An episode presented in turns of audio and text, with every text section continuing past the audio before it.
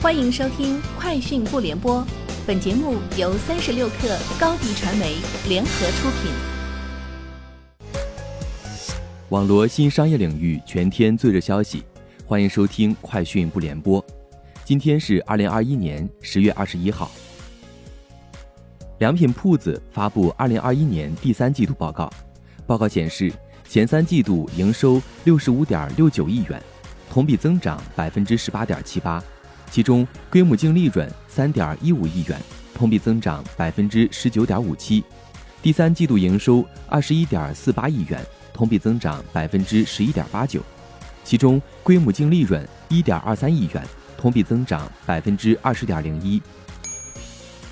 三十六氪获悉，近日，成都贝达资产管理有限公司发生工商变更，其法定代表人由洪峰变更为林世伟。雷军执行董事从主要人员中退出。此前，雷军接连退出了小米信用管理公司董事长职务及上海小米金融信息服务有限公司的董事职务。今年七月，其退出了重庆小米商业保理有限公司的执行董事职务。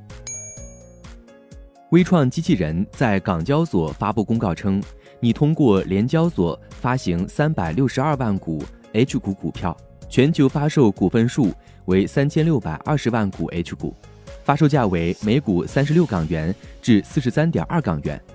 将于十月二十一号至十月二十六号招股，预计十一月二号于联交所主板挂牌上市。数据显示，特斯拉每小时可以售出约二十四点五辆 Model 三，成史上销售速度最快的电动汽车。平均而言，特斯拉每年售出二十一点五万辆 Model 3。据报道，Facebook 在今年第三季度支出超五百一十万美元用于游说，比上季度增加百分之六点七，同比增百分之三点九。这一数字高于亚马逊、微软、谷歌等其他科技巨头。第三季度游说信息显示，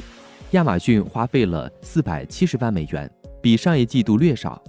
谷歌花费了二百六十万美元，比第二季度增长百分之二十四点九；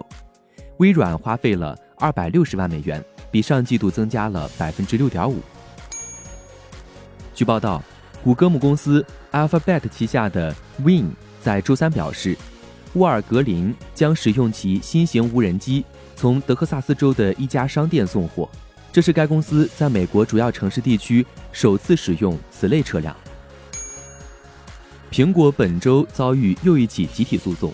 指控该公司误导客户相信他们在为 iTunes 内容付费时是在购买商品，但实际只是获得内容授权。这起集体诉讼于本周一在美国纽约西区地方法院提起，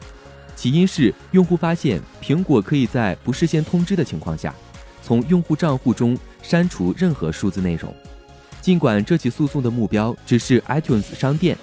但在苹果当前的操作系统中，提供付费内容的还包括 Apple TV 和 Apple Music 等应用。以上就是今天节目的全部内容，明天见。